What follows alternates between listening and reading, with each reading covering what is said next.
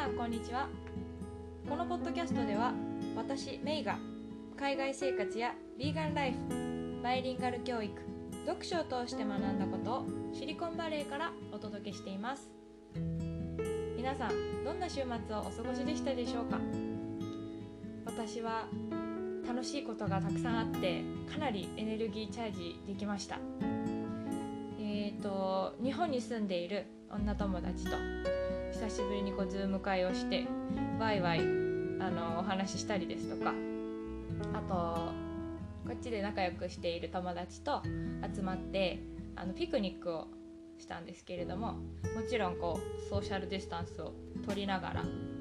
みんなが作ってきてくれた美味しい手作りのお茶とかあとお菓子とかフルーツとかあの太陽の下でみんなで話しながら食べれたのでとっても良かったです。あとは、えーと、ハイキングにも行ってきました。シンガポールにいた時はすごく暑かったのでハイキングがなかなかできなかったんですけれどもアメリカに引っ越してきてから1週間に1回もしくは2回、えー、必ずどこか公園に行ってハイキングをするようにしています、まあ、大体2時間ぐらいなので6キロ半ぐらいのハイキングをしてこうちょっと体を動かして、はい、リフレッシュして過ごしている感じです。で昨日は初めてあのサンタクルーズにあるビッグベイソンっていう州立公園に行ってきたんですけれどもカリフォルニア州で初めての州立公園で初めてできた州立公園だそうであのセコイアの木がたくさんあってですね本当にあの感動しました。というのもあの山火事がないとセコイアの木って自然に2000年とか3000年とか生きるそうなんです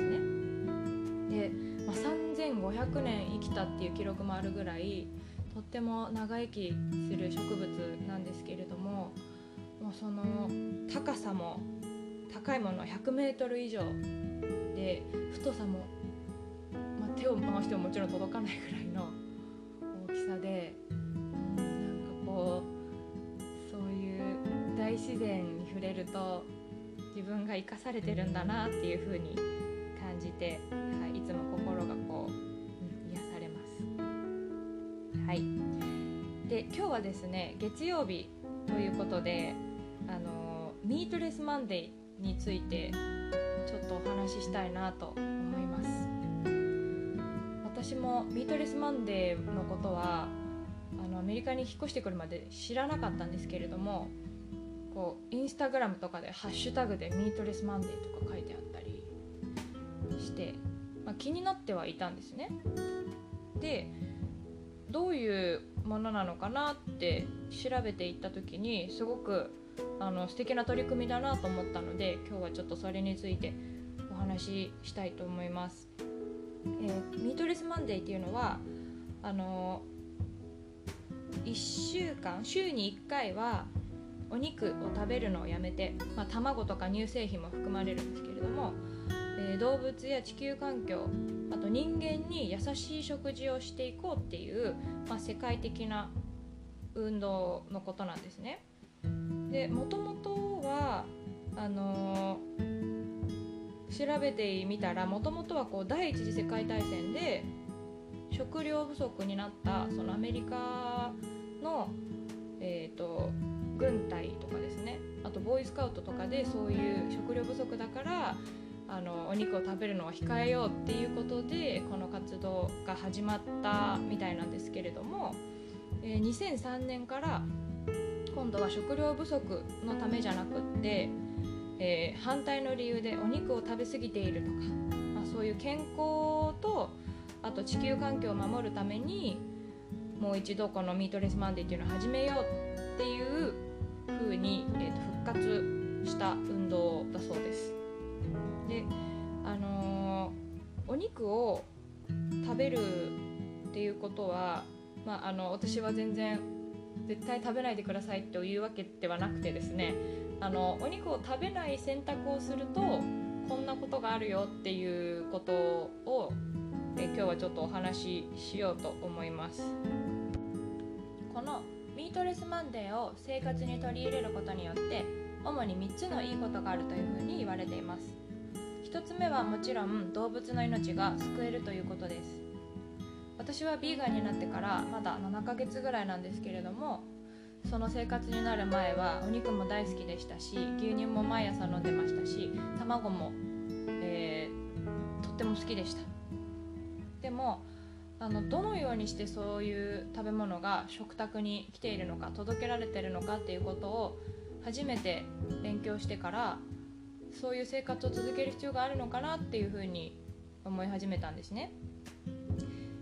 で、えーとまアメリカのハーバード大学の研究によるともしこのミートレスマンデーを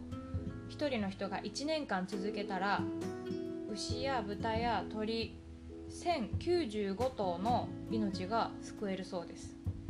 1人の人がそれだけの生き物の命が救えるということなので世界中の人がもしこの取り組みをしたらものすごい数の命が救われるっていうことになります。まあ、人間の命と同じように動物の命も大事にしようっていうこの運動はとてもいいなというふうに思いました。2つ目は、えー、環境にとっていいということです。例えばハンバーグを1つ作るためにバスタブのお水バスタブが10杯分のお水が使われています。そして iPhone をこうフルで充電するのを6ヶ月分の電気が使われています。すごい量のお水もエネルギーも使ってそのハンバーグが1個できているんですね。でまあその生き物が飲むお水やその生き物を育てるための建物に使う電気はもちろんなんですけれどもそういう工場ですとかあのから出る二酸化炭素ももちろんたくさんあってですねびっくりしたのが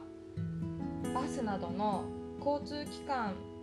で出るあの CO2 の量よりも畜産業から出されている CO2 の数の方が量の方が多いっていうことなんですね。なのでその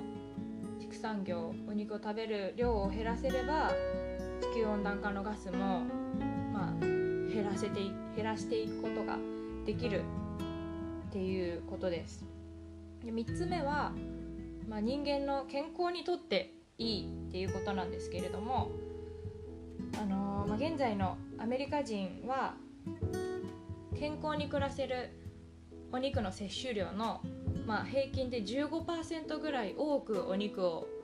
毎日の食事から摂取しているそうなんですね。で、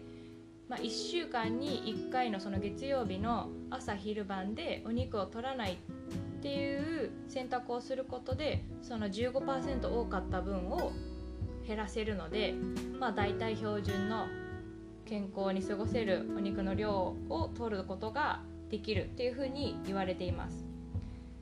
で、まあ、その肉の摂取量が減ることで心臓病のリスクが減ったりですとか、まあ、あの体重をもうちょっとこうコントロールしやすかったりとか、まあ、いろいろなメリットがあるというふうに言われています。で、まあ、週に週の初めのこの月曜日にこうやってミートレスマンミートレスの生活をすることによって、まあ、最終的には1週間でそのお肉を摂取する量を減らしたりですとかあのプラントベースこう新鮮な野菜とかもっとこうどうやって作られてるのか分かるような加工されてないような食べ物を摂取してくださいねってこう促すような、あの活動にもなっています。で、えーとまあ、探してみるとですねレシピなんかもたくさんインターネット上で見つかるのでもしこの地球環境にも動物にも人にも優しい生活をしてみたいなと思われている方はこのミートレスマンデーに一緒に参加できたら嬉しいなと思います、まあ、私も今ビーガンなのでもちろんお肉は月曜日食べないんですけれどもはい。何かこういいレシピがあったりしたらシェアできたら嬉しいなというふうに思います。それでは、今日も最後まで聞いてくださってありがとうございましたそれでは See you next time!